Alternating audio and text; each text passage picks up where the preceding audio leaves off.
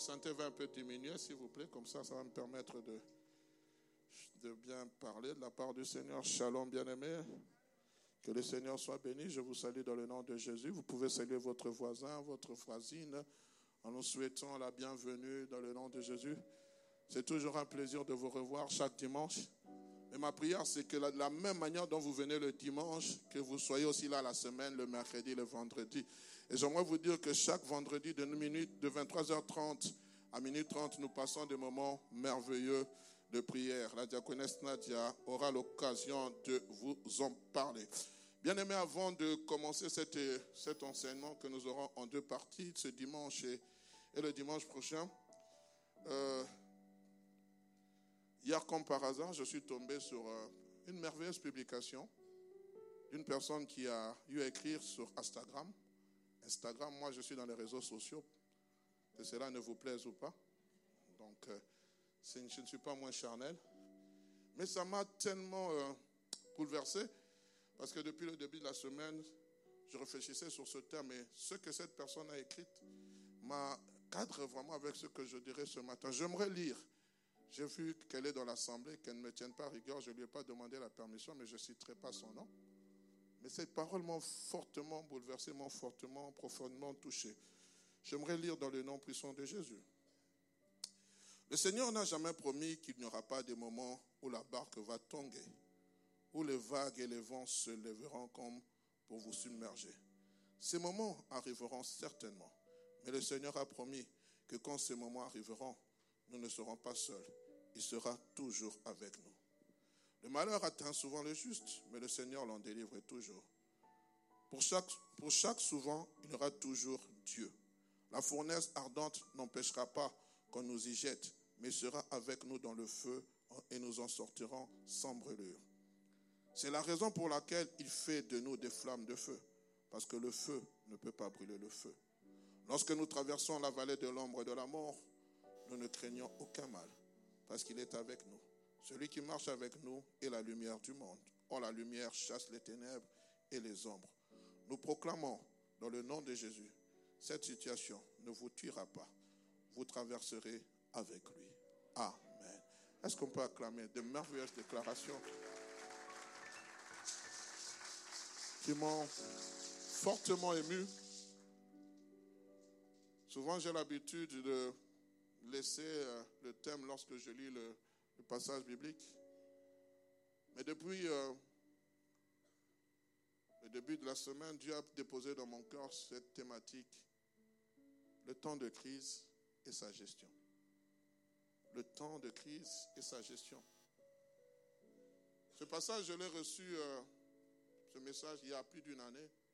Je me souviens même, j'ai vu l'heure quelquefois quand vous écrivez, il était 3h03 du matin. C'était au mois, mois de mai, au mois d'avril ma mémoire est en train de flancher. Dans un moment d'intimité, j'étais en train de pleurer devant la face de Dieu.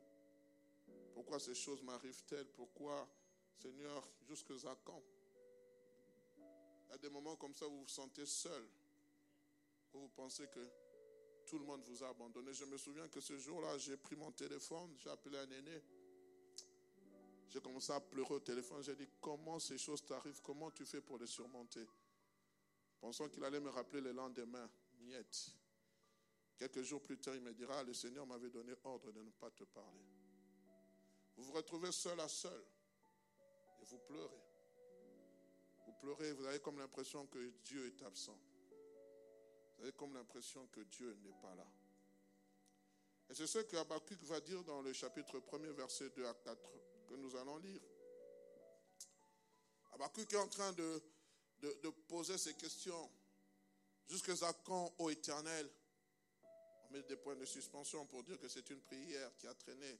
Jusqu'à quand, éternel, j'ai crié et tu n'écoutes pas. J'ai crié vers toi à la violence et tu ne secours pas.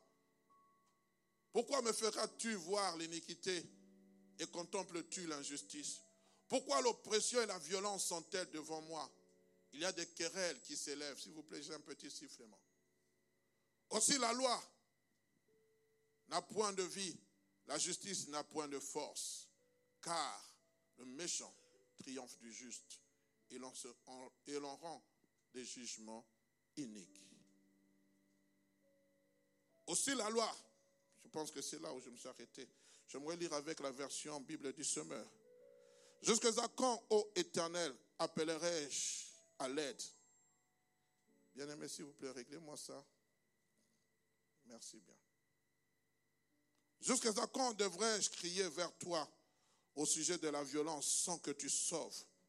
Pourquoi me fais-tu voir de telles injustices?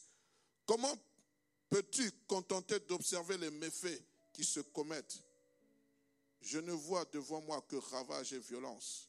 Il y a des querelles et des conflits. Il y a des querelles et des conflits surgissent. À cause de cela, on ne respecte plus la loi et le droit ne triomphe pas. Ces méchants empêchent les justes d'agir et les jugements qui sont rendus sont corrompus. Ceci sont les paroles du prophète Habakkuk. Il est en train de délivrer un message en plein temps de crise.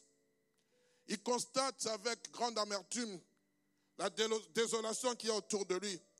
Et malgré ses cris de secours, malgré qu'il est en train d'invoquer l'Éternel, oh, ce passage me vient en tête lorsque vous êtes dans le psaume chapitre 12, vous lisez avec la version du semeur. Le psalmiste aussi lance ce même cri. Au secours, ô Dieu. Au secours, ô Dieu. Il a comme l'impression, bien aimé, que malgré ses cris vers l'éternel, rien ne se passe. Il y a un silence radio, comme si Dieu était absent. D'où cette question. Mes amis, mon retour est en train de baisser, s'il vous plaît. D'où cette question. Jusqu'à quand? Car cela semblait s'éterniser. J'aimerais vraiment utiliser le mot sembler, s'éterniser. Parce que plus tard, nous verrons la réaction de Dieu. Il avait comme l'impression que Dieu était absent. Dieu était distrait. Abakouk est en train de désirer l'intervention de Dieu à tout prix face à toute cette désolation. Dieu a comme, on a comme l'impression que Dieu est en train de tarder et son retard ne fait qu'accroître la méchanceté au milieu du peuple. Ne fait qu'accroître la méchanceté au milieu du peuple. Et Abakouk est irrité lorsqu'il est en train de voir le mal. Il est irrité lorsqu'il est en train de voir cette période désastreuse. Il, il a du mal dans son cœur lorsqu'il voit toutes ces choses. Il dit, Seigneur, jusqu'à quand? Jusqu'à quand?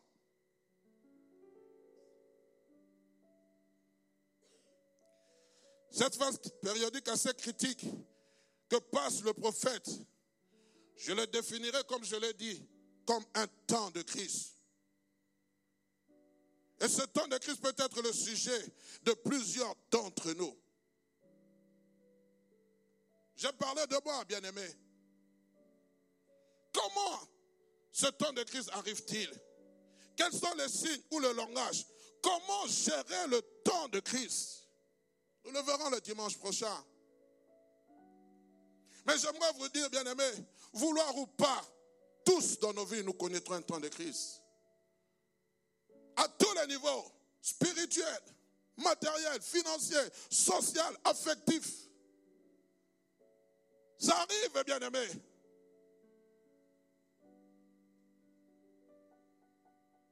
Le temps de crise, bien-aimé, ce n'est pas quelque chose que nous désirons. Permettez-moi ce matin de parler de ma propre expérience et de l'enseignement dont j'ai pu tirer. Je vais paraphraser ce que Paul a dit lorsque vous êtes dans 1 Corinthiens chapitre 10, verset 11. Ces choses leur sont arrivées.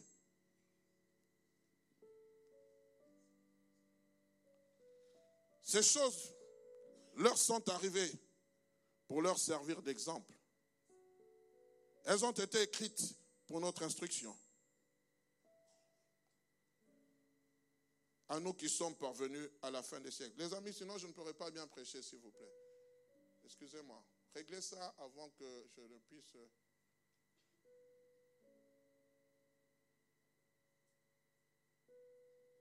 Il y a des petits sifflements et ça me déconcentre.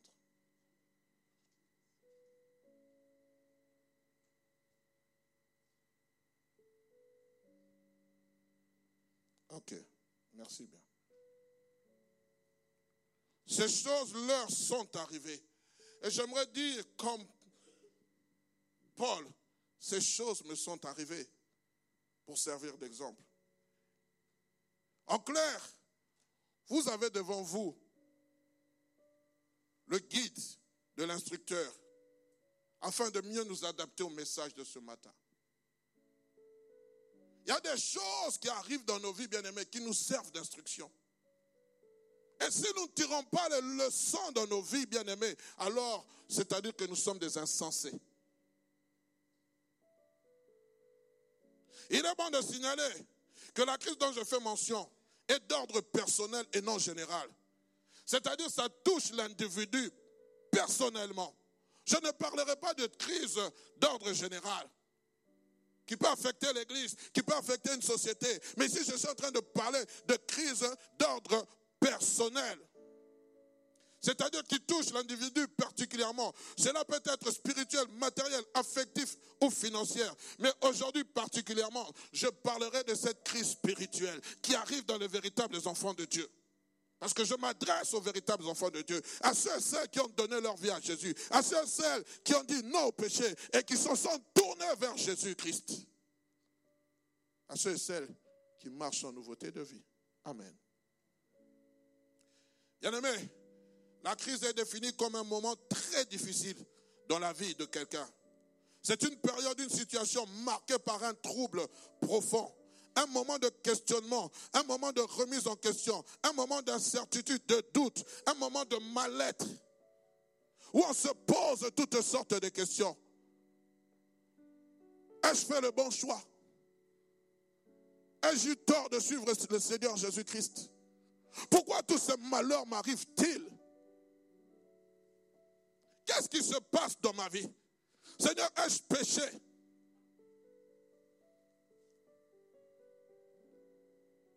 Seul, abandonné de tous, quand nous parle de Jésus-Christ.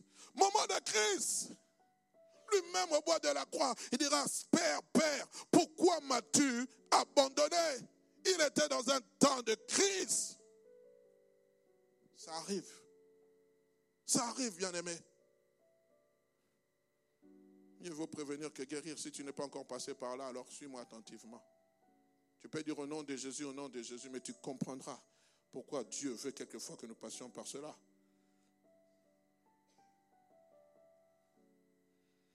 Et du point de vue spirituel, bien qu'on soit dans un trou de désespoir, cerise sur le gâteau, lorsqu'on passe dans un moment de crise, on a comme l'impression que Dieu est absent. On a comme l'impression que Dieu ne nous écoute pas. Je peux aussi définir le temps de crise comme étant une forte tempête qui secoue l'embarcation de votre vie dans laquelle son capitaine, qui s'appelle Jésus-Christ, paraît être absent. Nous avons parlé il y a deux dimanches de cela sur les inquiétudes. Les disciples qui vont réveiller le maître alors qu'il y avait une tempête qui soufflait. Seigneur, Seigneur, ne t'inquiètes-tu pas de ceux que nous périssons? Et cette fois-ci, peut-être tu réveilles le maître, le maître ne se réveille pas absent mais présent. Absent mais présent. Ce n'est pas parce qu'il ne parle pas qu'il est absent. Il est présent. C'est pour cela que David pouvait dire lorsque je traverse la vallée de l'ombre et de la mort, même si tu ne me parles pas, ta houlette et ton bâton me rassurent. Il y a toujours la présence de Dieu. Vouloir ou pas, elle est là. Tu n'as pas besoin de la sentir, mais tu as besoin de croire. La Bible dit que celui qui a le Fils a la vie.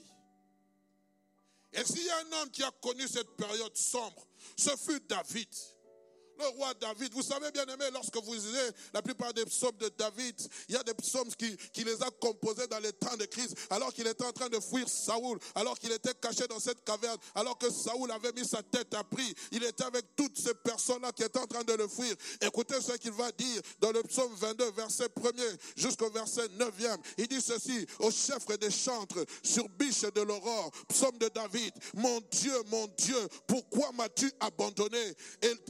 T'éloignes-tu sans me secourir, sans écouter mes plaintes? Mon Dieu, je crie mon Dieu, je crie le jour et tu ne me réponds pas. La nuit et je n'ai point de repos. Pourtant tu es saint. Tu sièges au milieu des louanges d'Israël. Et en toi se confiaient nos pères. Ils se confiaient et tu les délivrais. Ils criaient à toi si je vois pas. Ils criaient à toi et ils étaient sauvés. Ils se confiaient en toi et ils n'étaient point confus. Et moi, je suis un ver et non un homme. L'opprobre ou la honte, l'opprobre des hommes et le, le méprisé du peuple. Tous ceux qui me voient se moquent de moi. Ils ouvrent la bouche, secouent la tête en disant, recommande-toi à l'éternel. L'Éternel te sauvera, il, le délivrera puisqu'il l'aime. Oh, David devient le sujet de moquerie dans ce temps de crise, bien-aimé. Il est en train de dire, je crie à toi, mais tu ne me réponds pas. Pourquoi m'as-tu abandonné? Pourquoi le malheur m'a-t-il atteint?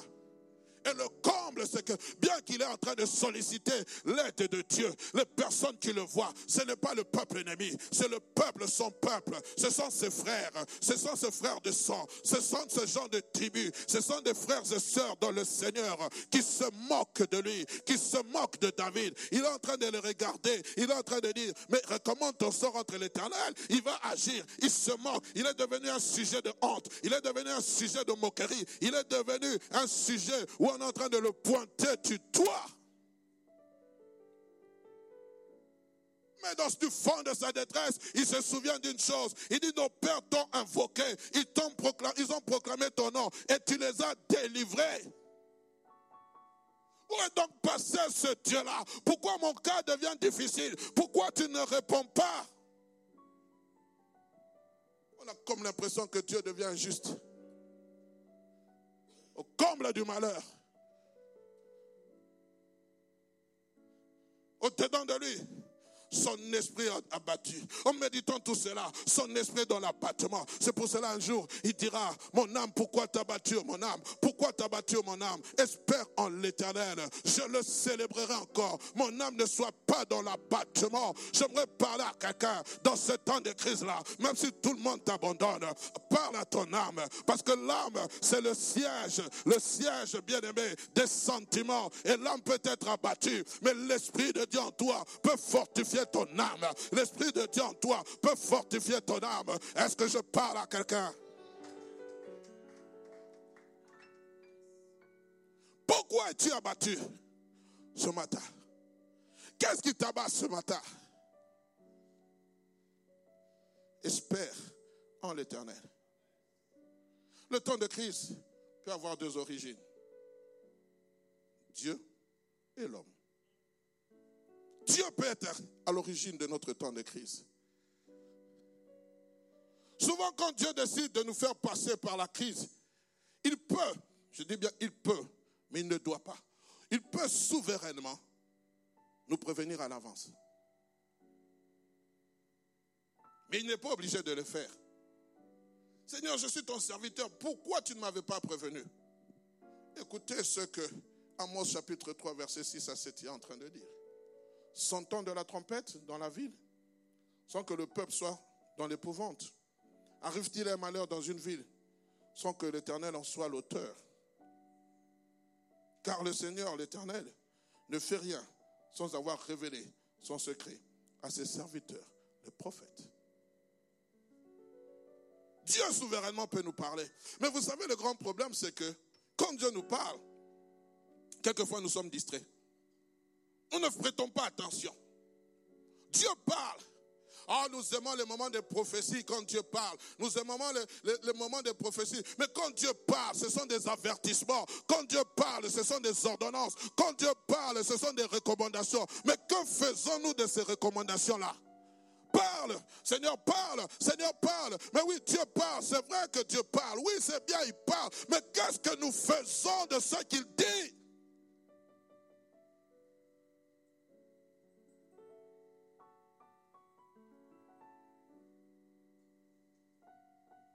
Parlerai de cela. Parmi les problèmes de la gestion. Dieu dira à Habakkuk, écris la prophétie. Le problème, c'est que lorsque Dieu parle, on ne tient pas compte de ce qu'il dit. Mais quand le malheur arrive, on recherche la cause du malheur. Comment Daniel a pu découvrir qu'il devait s'écouler 70 années Lorsqu'il a, euh, euh, Jérémie a écrit, il a écrit ça quelque part il y avait les Écritures, mais le peuple était aveuglé. Le problème, c'est que quelquefois nous passons à côté de ce que Dieu nous dit et nous sommes dans le comble du malheur. Bien aimé, le malheur, le temps de Christ, ce n'est pas un temps éternel. Le temps de Christ, c'est un passage à vide, mais tu dois en sortir. Et quelquefois, nous-mêmes, nous y demeurons. Arrive-t-il un malheur?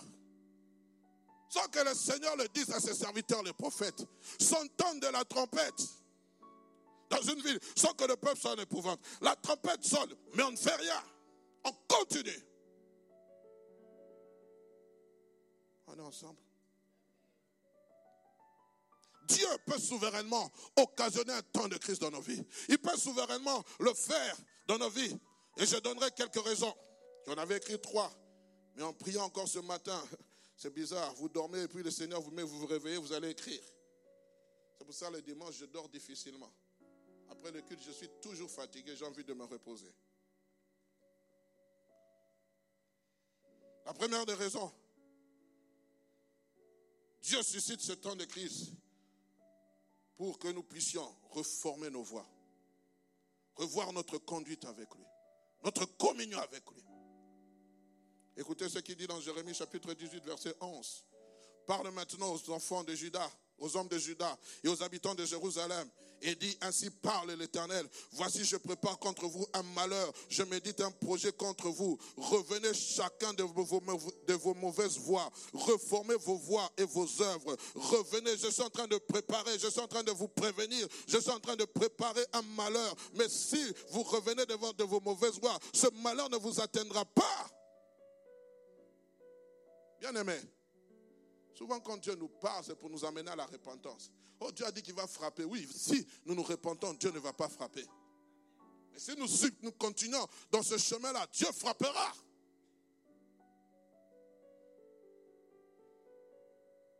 Reformez vos voix. J'aimerais parler à quelqu'un ce matin. Peut-être ta voix doit être reformée. Tu dois revenir à l'éternel de tout ton cœur. Mais tu ne veux pas. Dieu est capable de fermer les portes pour que tu reviennes à lui totalement. Où est passé ton premier amour? Ce que j'ai contre toi, dit Dieu, c'est que tu as perdu ton premier amour. il est capable de fermer, d'amener la crise dans ta vie. Oh non, je ne suis pas un prophète de malheur. Nous aimons tous les prophéties, vous serez la tête et non la queue, vous serez ceci, amen, amen. Mais si ta voix n'est pas juste, alors Dieu ne fera jamais de toi la tête et non la queue. Si ta voix n'est pas juste, la bénédiction ne t'accompagnera pas. Reforme tes voix. Reformons nos voix. La deuxième des raisons, le temps passe tellement vite, c'est des fois pour atteindre son apogée. L'apogée veut dire un temps d'épanouissement, un temps d'élargissement. Car Dieu veut que tu puisses atteindre des hauts sommets. C'est pour cela qu'il veut réveiller en nous ce qui est endormi, afin de façonner notre caractère, de travailler notre personne intérieure, de parvenir à la personne que Dieu souhaite. Ce temps peut s'apparenter à un temps de brisement. J'aime beaucoup Esaïe. Ce passage m'a toujours sublimé. Quand je lis ce passage, je peux le relire mille et une fois. Je découvre toujours la gloire de Dieu. Vous êtes dans Esaïe chapitre 6, le verset premier. J'aime comment Esaïe commence. Il dit l'année de la mort du roi Osias. L'année de la mort du roi Osias. C'était un temps de crise. C'était un temps où Osias, Esaïe connaissait Osias. Osias avait amené des grandes réformes. Lisez son histoire.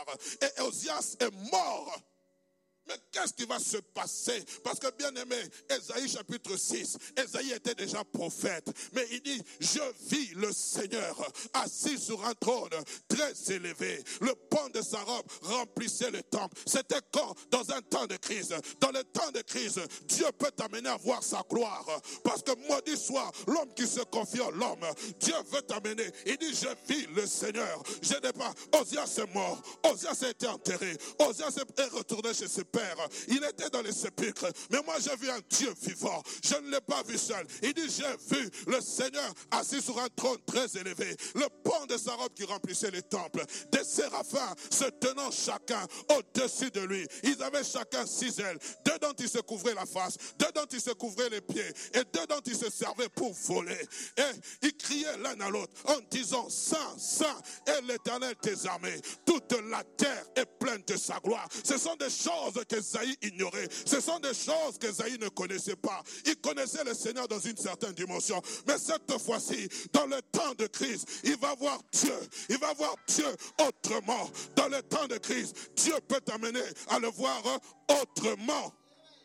Donne-moi un amène de gloire, je te parle. Tu l'as tellement vu petit, tu l'as tellement vu, tu t'es représenté Dieu à travers un homme. Osias est mort, mais moi je suis sur mon trône. Osias est tombé, mais moi je suis sur mon trône. Osias, le souffle de vie a été retiré. Mais moi, Dieu, je vis d'éternité en éternité. Ton travail a été retiré, tes avoirs ont été retirés, mais Dieu est sur son trône. Dis à ton voisin, Dieu est sur son trône. Il règne. Alors, je dis, Malheur à moi, je suis perdu, car je suis un homme dont les lèvres sont impures. Et j'habite au milieu d'un peuple dont les lèvres sont impures. Et mes yeux ont vu le roi. Donc depuis ce temps-là, Esaïe n'avait pas bien vu le roi. Mes yeux ont vu le roi, l'éternel des armées. Alors je dis, alors eh l'un des séraphins me dit, voilà vers moi, tenons à la main une pierre ardente. Je peux sauter, mettez-moi directement le verset 8 J'ai entendu une voix du Seigneur disant, qui enverrai-je? Et qui marchera pour moi. Je me dis, je répondis, me voici, envoie-moi. Waouh! Il sort de ce temps de crise. Il a compris sa mission. Il a compris ce que Dieu attendait de lui. Il a compris ce que Dieu voulait de lui. Il a compris le rôle qu'il devait jouer dans cette terre. Il a compris qu'il n'était pas un accompagnateur. Il a compris qu'il ne devait pas dépendre d'Osias. Il a compris qu'il ne devait pas défendre des avoirs. Il devait dépendre du Dieu très haut.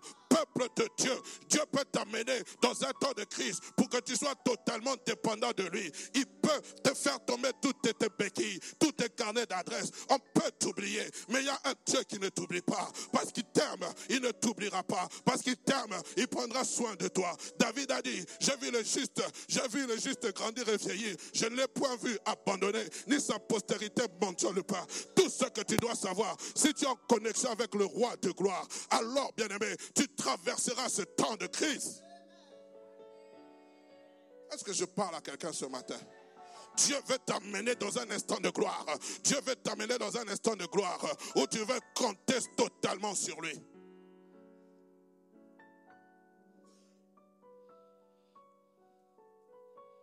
La troisième des raisons. Je ne l'ai pas notifié chez vous, bien aimé. Veuillez m'excuser.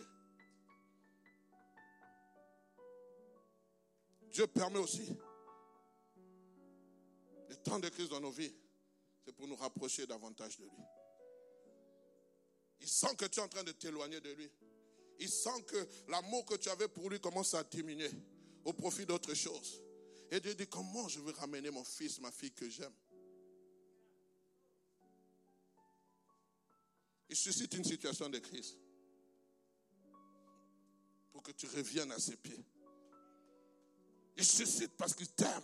Il dit, elle est en train de s'éloigner de moi. Elle est en train de courir un grand danger. Il est en train de courir un grand danger. Il faut qu'il revienne. Comment vais-je le faire revenir? Il, il, il crée une situation de crise tout autour de toi.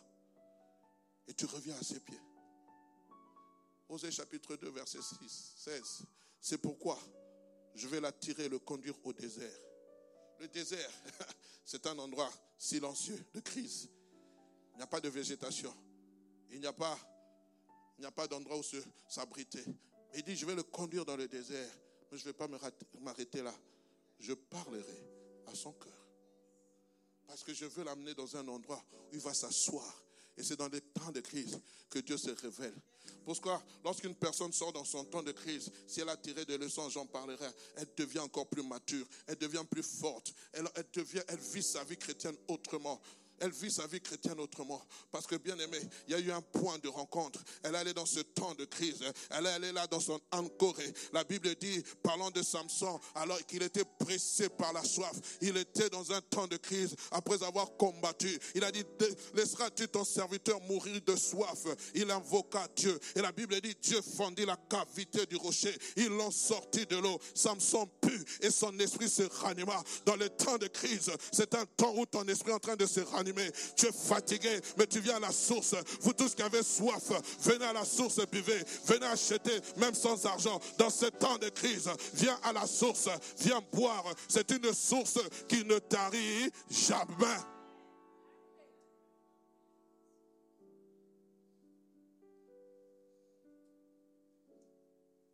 Quatrième des choses. Le temps de crise peut être aussi un temps d'épreuve par lequel nous passons. C'est un temps d'épreuve par lequel nous passons afin de solidifier notre foi. Dieu permet le temps de crise afin que ta foi soit solidifiée, afin que tu puisses encore plus placer ta confiance en lui. 1 Pierre chapitre 4, verset 12. Bien-aimés, ne soyez pas surpris comme une chose étrange qui vous arrive de la fournaise qui est au milieu de vous pour vous éprouver.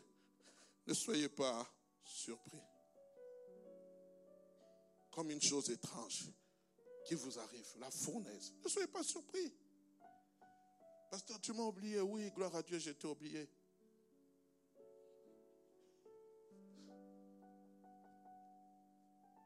Joseph va décortiquer les songes du panetier et de les chansons. Il dit, dans quelques jours, le panetier, tu seras pendu, on va te tuer. Et toi, les chansons, tu seras restauré auprès du roi.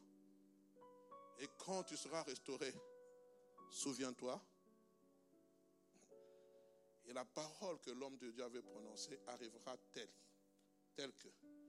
Mais la Bible dit quand les chansons sorties, il oublia Joseph. Il oublia la gestion. Va encore rester quelques années en prison, jusqu'au temps voulu de Dieu. Ce jour-là, Pharaon ne put dormir. Il eut un rêve qui a agité sa nuit. Quand Dieu prépare la fin de ton temps de crise, il va même agiter. Pharaon était Dieu en Israël, en, en Égypte. Il a agité la nuit de... Oh, je prie que Dieu commence à agiter les choses afin que tu sortes de ton temps de crise. Il y a des signes qui ne sont pas trompeurs. Pharaon va appeler tous ses magiciens, tous les enchanteurs. Personne ne sut décortiquer le rêve. C'est là, c'est là que les chansons vont dire, je vais, je vais me souvenir de cet homme, que Dieu pardonne ma faute. Et ce jour-là, il dit, je connais un homme. Dieu te prépare dans ce temps de crise, mais toi, tu ne comprends pas. Tu sollicites, il est en train de te préparer pour rencontrer un grand, mais toi, tu veux sortir avant la fin des temps. Laisse Dieu te façonner dans le secret. Laisse Dieu te prouver dans le secret. Parce que ce jour-là, lorsqu'on a connu qu'il y avait dans la prison d'Égypte un homme qui pouvait déceler les rêves, la Bible dit, on fit, on rasa Joseph, on le fit sortir à la hâte. Ce jour-là, on n'avait même pas besoin d'ordre de sortie. Le pharaon a démonter. La Bible dit, oh, le fils sortit à la hâte. Donc l'expression de la hâte, ce n'est pas non. C'est comme si on était en train de les chasser de la prison. Sors de la prison, toi. Le roi te demande, sors, sors vite, sors vite. Je parle à quelqu'un je me permets de libérer ce message. Je prophétise sur la vie de quelqu'un. Tu sortiras à la hâte dans cette situation-là. Ça sera tellement rapide. Ça sera tellement rapide. Tellement que ton temps de crise semble être une éternité. Tu sortiras à la hâte. Et ce que j'aime, tu vas dépasser les échelons que Potiphar avait arrêtés. Potiphar t'avait reconduit en prison. Dieu te fait monter de grade au-delà de Potiphar. Comme Potiphar a vu, a vu Joseph. Ce Potiphar Joseph selon qui se prosternait devant, devant Potiphar, ce jour-là, Potiphar s'est prosterné devant Joseph. Il a dit Sa Majesté. Il était accusé injustement, mais Dieu l'avait justifié. Il était accusé injustement, mais Dieu l'avait justifié. Je dis à quelqu'un, on t'accuse injustement, le Dieu de justice va te justifier. Il va te justifier. L'avocat des avocats va défendre ton cas. Il va te justifier. Oh, c'est pour cela que j'ai dit à quelqu'un ne sois pas pressé. Laisse-le te façonner. Quand tu sortiras, tu sortiras. Il dira, j'ai trouvé David, homme selon mon cœur, qui accomplira toute ma volonté. Le jour où David est monté sur son trône, lorsqu'il s'est assis, après avoir passé des années de temps de crise, il pouvait dire, enfin pousser un ouf de soulagement. Je prie dans le nom de Jésus qu'il y ait quelqu'un qui puisse pousser un ouf de soulagement en ce temps-là, au temps voulu de Dieu. On est ensemble. Deuxième des choses, l'homme lui-même peut provoquer un temps de crise. La première des choses, par son péché. La Bible dit, sache que ton péché t'atteindra. Vous savez, le péché, le terme de péché, son origine veut dire manquer le but. Dieu nous a créés pour un but. Lorsqu'il a créé Adam, c'était avec un but. Et Adam avait raté ce but-là en désobéissant à l'arbre de la connaissance du bien et du mal. En fait, souvent, quand nous, nous pensons de l'arbre de la connaissance du bien et du mal, c'est comme si cet arbre était là, le fruit de la connaissance. Non, non, non. En fait, ça pouvait être un pommier. Ça pouvait être un citronnier. Mais tout ce que Dieu attendait d'Adam, c'était l'obéissance à ce qu'il a dit. Tu peux manger de tous les fruits sauf celui-là. C'est tout. Ce n'est pas que cet arbre était là, il y avait la connaissance du bien du mal. Il dit le jour que tu en mangeras. C'est-à-dire si tu désobéis, c'est tout. C'était pour voir son obéissance. Ça pouvait être n'importe quel type d'arbre, mais qui était interdit. Et vous savez, l'interdit attire.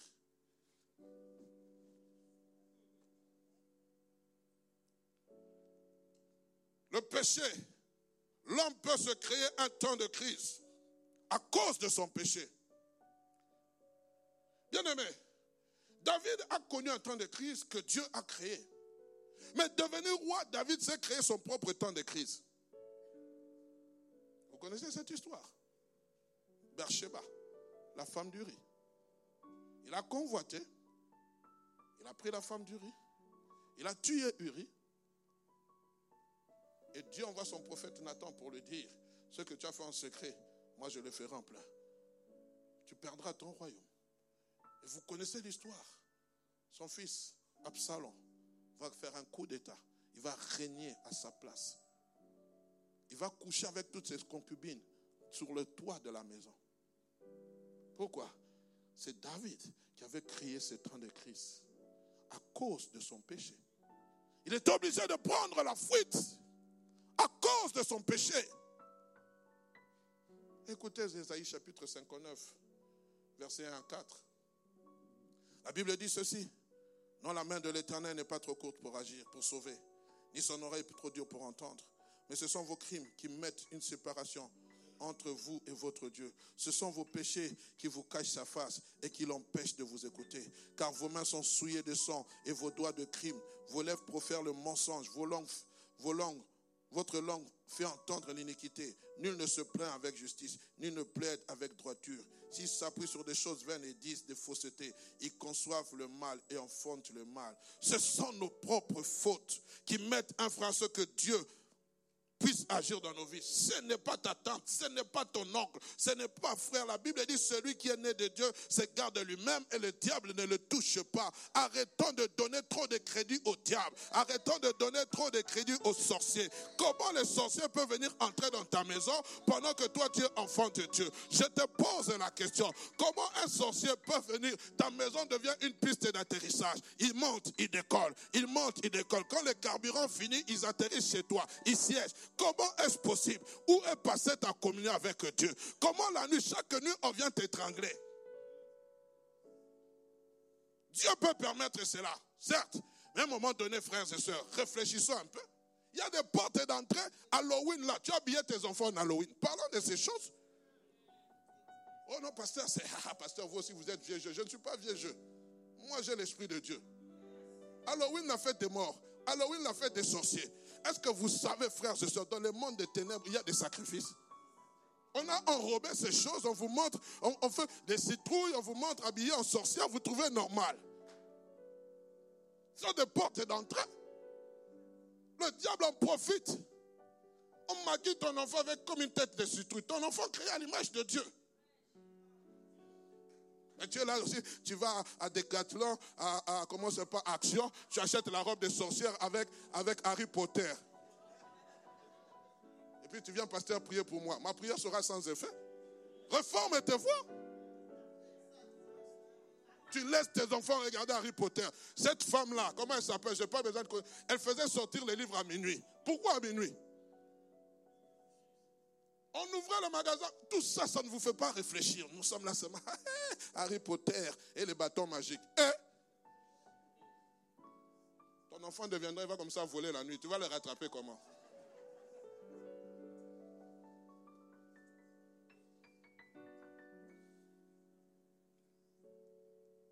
Nous devons nous humilier sous la main puissante de Dieu afin d'être secourus au moment favorable.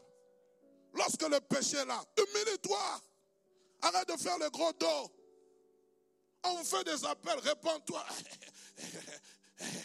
Eh, tu es une vermine, un vermisseau, un ver de terre.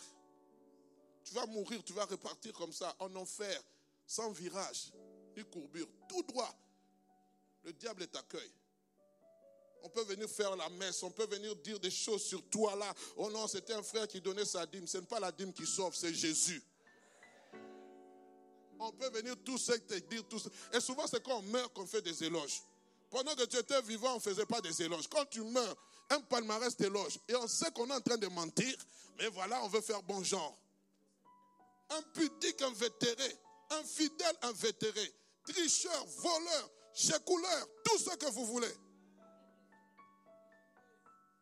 Mais quand tu viens à l'église, tu es saint. Dieu connaît nos cœurs. Il connaît qui tu es. Tu connais les SMS que tu as reçus hier de cette fille-là, qui n'est pas ta femme. Oh, je t'aime, je ne dors pas depuis que je t'ai vu là-bas, depuis que tu m'avais acheté, euh, je ne sais pas, le Johnny Walker. Maman, tu m'as enjaillé. Enjaillé?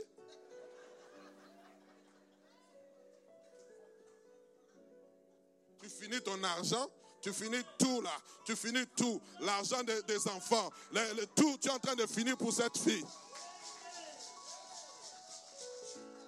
Et le jour où le compte sera vide, elle va chercher ailleurs.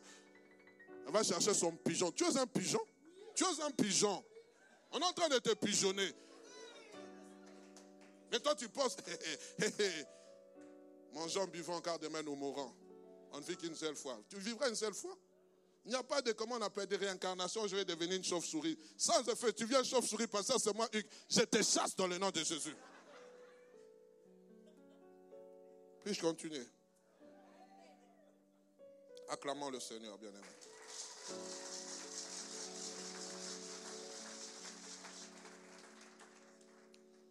La deuxième des choses, l'homme peut passer par un temps de crise en faisant de mauvais choix, en prenant de mauvaises décisions. On voit le cas de Jonas. Dieu parle à Jonas, il lui dit, va à Nénive, prêche l'évangile, parce que son iniquité est, atteinte. La Bible dit, Jonas prit le bateau, il a fait le sens contraire, il est parti à Tarsis. Il va trouver une embarcation, il va y entrer. pendant qu'il va dormir, Dieu va soulever une forte tempête. Les capitaines des navires qui ne croyaient pas en Dieu vont commencer à faire des incantations. Ils vont venir trouver Jonas endormi au fond de la cale. Il va dire, toi tu dors, invoque ton Dieu afin que la, tempête se, calme. Mais il savait qu'il était la cause du malheur. On va lui dire, qui, pourquoi nous attires-tu ce malheur? Il va leur dire la raison. Il va dire, si vous voulez que la mer se calme, jetez-moi à la mer. Mais le, capitaine va résister. Mais à force, il va dire, hum, hum, hum, prenons-le, jetons-le. Quand on va jeter Jonas à la mer, la Bible dit que la tempête va se calmer. Ce qui nous intéresse, c'est Jonas, chapitre 2. Oui, le livre de Jonas existe.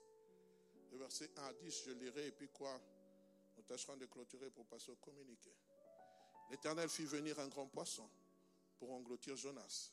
Et Jonas fut dans le ventre du poisson trois jours et trois nuits. Temps de crise. Jonas, dans le ventre du poisson, pria l'Éternel son Dieu.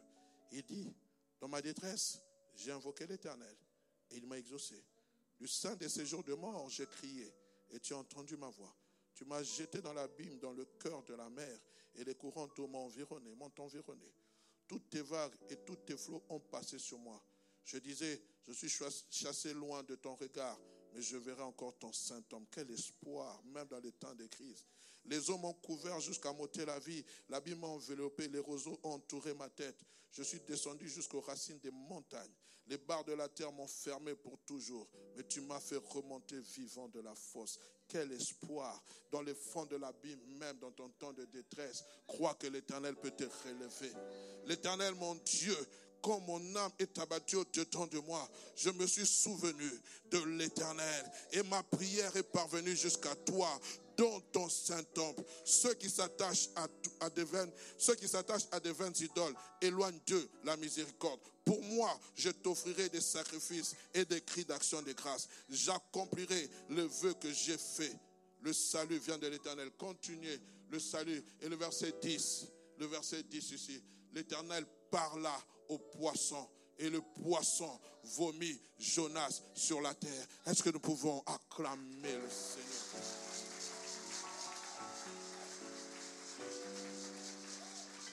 Même si les océans se déchaînent, vous pouvez les chanter vous êtes.